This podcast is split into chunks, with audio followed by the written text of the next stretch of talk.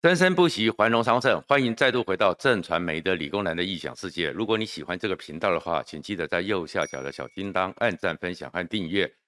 今天呢，我们常常讲说台湾哦，一直是蓝绿对立，好像是殊死之仇，一定是你死我活。可是呢，最近呢，民进党和蔡英文都非常感谢国民党的朱立伦和夏立言，感谢的心，感恩有你，因为有夏立言在，所以呢。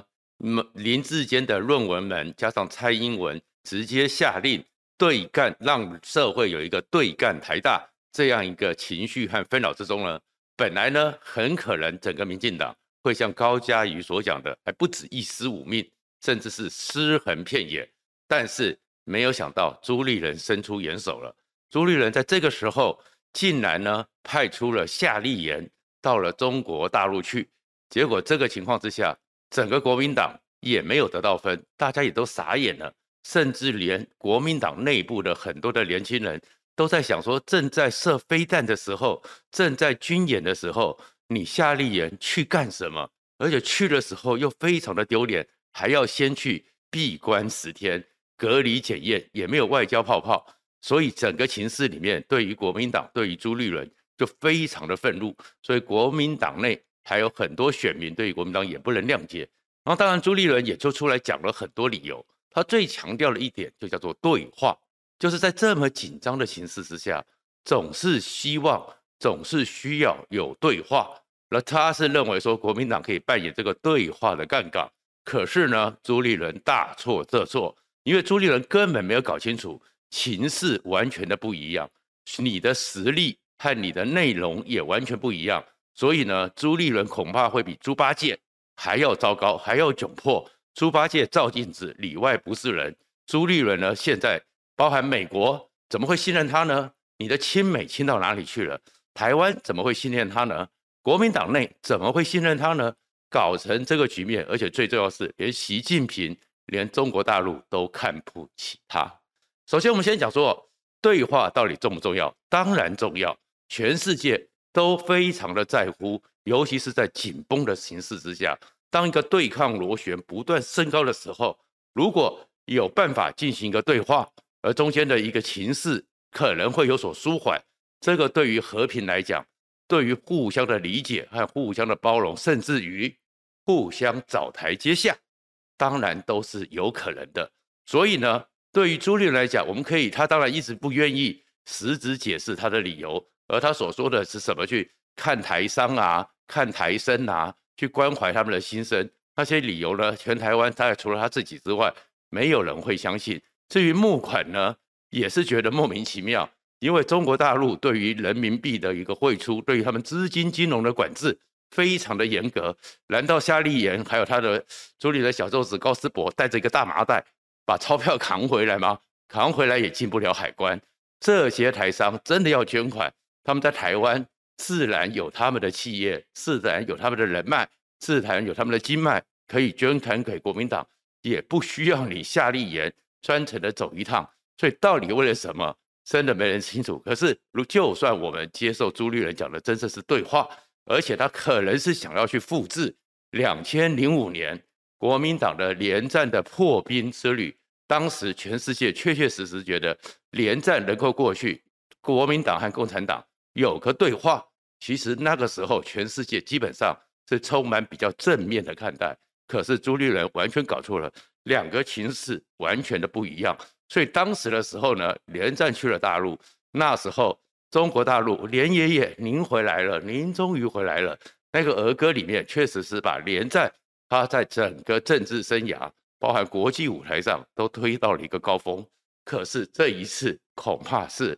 国民党很多人，尤其是那些市议员、县议员参选人，夏爷爷，您就不要回来了，您千万不要回来。中于差别到底在哪里呢？首先是一个情势上的不同，因为呢，朱立伦没有搞清楚的是，两千零五年的时候，全世界的情势是全世界都觉得，尤其是欧美主流国家，当时觉得是需要中国，可是到了现在这个情势。是全世界觉得要抗拒中国，要抗衡中国，所以整个的基本外在条件都完全不一样了。而且当时呢，是因为在两千零四年的时候，为了整个当时整个中国想要去压制陈水扁，所以在压制陈水扁的时候，他们有一个反分裂国家法，反分裂国家法把整个情势拉到最紧绷，所以连战去的时候，可以把这个反分裂国家法让胡锦涛、让中南海有个下台阶，可以虚缓、舒缓一下紧绷对立的情势。而现在这个形势呢，当你朱立伦和夏立言要过去的时候，你中国才公布了一个新的武统台湾的一个白皮书，而这样一个武统台湾的白皮书，你朱立伦和夏立言去的时候，反而形成的是背书，你怎么会得到台湾人的相信？你怎么会得到美国的认可？而且最重要的是，当时的国民党在台湾的政治上是有实力的，当时的国民党不管是在立法院。在地方上，尤其是乡镇的地区，甚至掌握了八成以上这样的选民基础。可是现在的国民党呢，摇摇欲坠，没有。我们常讲外交是内政的延长。如果你连一个自己的实力都没有，你凭什么可以去谈？我们就来比较一下朱立伦这个对话的荒谬性在哪里。其实，在两千零五年的时候，当时的全世界是希望可以。去影响中国，而且他们那个时候是需要中国的。我们知道说，在八零年代的时候，全世界经济曾经有一次紧绷。到了两千零两千零一年的时候，因为整个网络的泡沫化，全世界的经济再受到一次重挫。可是九零年代上世纪的九零年代，铁幕瓦解，突然之间释放出了二十亿以上。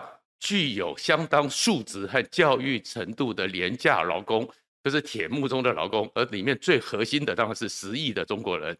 所以中国那时候会是一个全球化跨国公司、资本主义帝国，可以去想象的就是生产线的一个转移，可以更廉价，也可以让生产成本更低。所以那个时候全世界需要中国这个世界市场、世界工厂。所以那第二个呢是。中国那个时候，长期是 GDP 还有整个状况，离现代化都有一大段距离，所以中国是需要改革开放，累积了一定成本之后，要有一个内部的基础建设，一个内部的重新的再现代化，一个广大的市场需要资金，所以资本主义帝国的热钱也会觉得中国是一个好的一个投资，而且快速回报的地方。再过来的一个情况是，当时美国需要中国。因为美国其实，在中东，因为千年的恩恩怨怨，在中东里面其实常常鞭长莫及。尤其是出了九一一事件之后，反恐战争跟宾拉登的战争，跟中东已经形成了决然的对立。而在决然的对立的时候，毗邻中东巴基斯坦、阿富汗的中国，是如果拉到整个欧美主流世界这个同一边的时候，会是一个反恐联盟。一个很核心的助力，所以当时全世界都需要中国，所以那个时候呢，陈水扁反而变成了是一个美国比较担心的破坏台海长期以来稳定现状的一个变数。所以最早的时候，陈水扁去了美国的时候，美国给他非常高度的欢迎。可是陈水扁喊出了一边一国，陈水扁呢尝试去外交迷航，到处去突破之下。中国气扑扑，而当时的胡锦涛是比较理性的。胡锦涛、朱镕基，包含温家宝这些人，当然跟习近平这个教育程度和整个眼界是不一样。他们知道，从台北京到台北最近的距离叫做华盛顿，所以当时的中国面对陈水扁，也是透过华盛顿来约制陈水扁。所以那个时候，麻烦制造者在美国认知是台湾，是陈水扁，所以。在那个情况之下，那怎么去制衡陈水扁呢？在党内，在台湾的这个本土的政治版图里面，有一个未来的二零零八年起，大家都知道一定有机会，甚至高度几率选上总统的马英九。然后呢，马英九又是留美的，所以美国是比较信赖他的。加上连战长期的外交体系又跟美国很好，所以也可以信赖他。所以当时就想说，是不是？能够虚缓下来，所以才有了连战的破冰之旅。而连战的破冰之旅呢，除了国际地缘政治、国际的主流是希望有一个人去让整个北京反分裂国家法这个紧绷的肃杀气氛有个有一个破口，能够和缓下来之外，还有一个就是全世界的经济。我们都说台湾确确实实在当时的时候，我们当然是一个全世界在过去冷战时期一直延续过来的亚洲四小龙生产供应链里面的一个重要的一环。可是重要一环里面，慢慢的台湾的土地问题、台湾的人员问题、台湾的人力资源问题，整个市场、整个生产线做不大。那做不大之后，所以中国当时有所谓的磁吸，它其实不只是吸了台湾，也吸了全世界。所以台湾的很多的厂商也愿意去。所以当时的时候，你至少找个江炳坤先去破冰，找个萧万长去破冰，因为他们是台湾从当初的时候，当台湾开始从农业迈入工业、迈入贸易的时候，核心的参与主导人物。所以对于这些厂商来讲，他们也相信。萧万长和江炳坤是可以被信赖的，也相信萧万长和江炳坤对于所谓的企业和国际经贸的格局是能够掌握的。那你夏立言凭什么呢？长期以来，说实话，要不是因为这一次，全台湾几个人认得谁是夏立言？一个长期的外交的技术官僚，只是因缘际会做到了陆委会，做到了外交部次长。可是坦白讲，来来去去走马灯。根本没有人对你夏立言有印象，你去了以后，你凭什么？所以当时的时候，连战就在那个环境里面想到说，他要去破冰，先派萧江炳坤过去。而之前的时候，陈水扁也发现说他冲太凶了，他也希望去和缓。所以萧万长虽然是连战选总统的搭档，可是陈水扁把萧万长，因为他萧万长是台湾嘉义地区本土士绅支持的。台湾派的人物，所以陈水扁拉着萧万长，然后希望萧万长用陈水扁总经济设计师的名义，也能够到大陆去尝试伸出一个橄榄枝。所以其实那都是民进党的陈水扁，还有国民党，还有美国都希望能够有一个对话。所以那个对话的环境是已经普遍形成的。那请问你现在，你夏立言算什么？你夏立言在国民党内也没有分量。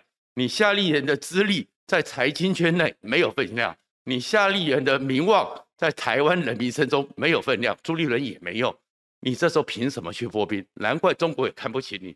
所以当时的时候，在那个破冰的过程中，哪有说等着刘杰一有空才跟你见面？当时的陈云林是完全配合，不是在澳门机场，就是在广州的白云机场的贵宾室，只要台湾有人过去。才有稍有名气、稍有叫得出名号的人物，陈云林都在那边移尊就教，向你请益，希望能够做沟通。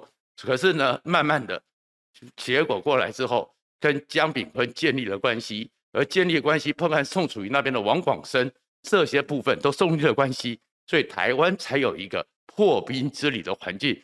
而连战抢先了一步，因为到底国共之间在那个年代里面。江泽民、朱镕基都是整个共产党第一代的太子党，而第一代的太子党，他们在国共内战的过程中都已经出生了，所以恩恩怨怨和互相的了解、互相的情怀都存在。可是现在经过了十八年了，十八年之后呢？现在的习近平，这些人根本都是一九四九后出生的，他们对于整个国民党既不认识。也没有了解，也没有接触，对你国民党完全没有情感，而且是在一个中共建国之后养尊处优成长的，天生就骄傲蛮横，怎么会看得起国民党？所以你国民党这时候去对话干什么呢？然后再回过头来，当时的陈水扁希望透过宋楚瑜，所以呢还跟宋楚瑜见了面，还写了“真诚”两个字，互相的褒贬。可是去到那边之后，因为连战抢了先锋。所以宋楚瑜去的时候，当你的实力不足，当整个共产党认定你宋楚瑜在台湾的政治分量完全不可能超越连战、超越马英九、超越国民党的时候，胡锦涛在人民大会堂的时候就做了一个非常明显的动作，转过身之后提前走一步，宋楚瑜就跟在左后方一步。左后方一步是什么意思？我们当过兵的就知道，其实跟着长官走，你必须跟在。长官的左后方一步，所以整个胡锦涛就把你宋楚瑜看扁了。中国是很喜欢用这种肢体动作、仪式的动作，把他去包括扁。而连战呢，胡锦涛转过身之后，等着连战。而连战其实老外交官也非常熟，两个人并驾齐驱，并肩走着红地毯，一起是一样的，所以全世界都看懂了。其实胡锦涛也愿意谈，胡锦涛也愿意跟国民党坐下来谈，所以这个才叫做对话。而那一个对话基础之下，后面你会看到，确确实实，美国也觉得。台海的形势是受到控制的，台海的现状不会因为某些基因素的冒进而有所改变，而不会改变之下，就在地缘政治上、在经济结构上、在美国的军事均衡上都不会受到影响。这个时候，所以美国是乐见其成的。就算是夏立言曾经在外交部的时候曾经参与过的马英九和习近平的见会。也在美国和全世界觉得说，如果马英九跟习近平能够见个面，能够好好的坐下来跟全世界宣誓一下，因为整个连战跟胡锦涛的见面，那个叫做国共内战，终于经过了五六十年后握个手，内战那个历史彻底的结束，真的瓦解掉，不需要再去纠缠在那个过程。而马英九和习近平美在是在华盛顿那边，透过金溥聪。和美国的大使，中国驻美国大使沟通之后再回来的，美国都看在眼里，所以美国其实也乐见其成。在新加坡的时候，马英九太软弱了，马英九没用。如果马英九当时能够在国际面前当着习近平的面喊出一个中国各自表述，然后接下来就是轮到蔡英文这个手脚的一个中国各自表述，然后呢？台湾从来没有被中华人民共和国实质统治过，那就是现在国际认知的台海现状的基调。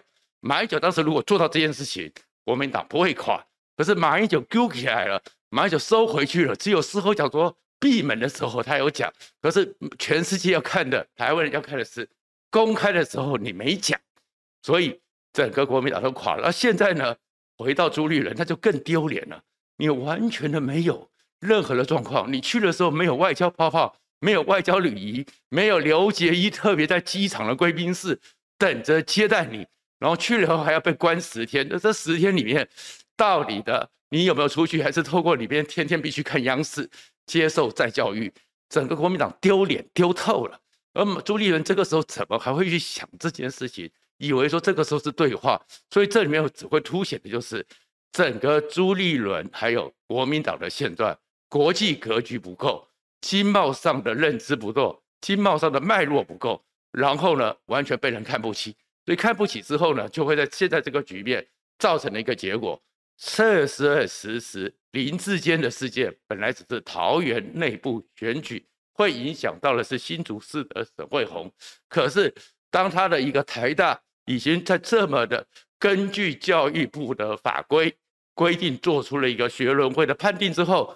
蔡英文竟然像卡管案一样下令全党对干，那当然后来蔡英文收回去，可是激起了台湾中间选民、年轻人、知识分子，还有慢慢的全台湾是很尊重台大和学术的独立，这就是台湾民主自由和中华人民共和国最不一样的地方。所以蔡英文受到重击，可是国民党没有得到好处，原因就是朱立伦太笨，你简直跟猪八戒一样。里外不是人，搞不清楚自己的状况，搞不清楚自己的分量。你想要当连战，你没有机会。连战在台湾的社会本来就已经不是那么正面了。朱立伦你更差，而至于夏立言，你也完完全全是被牺牲了。谢谢大家。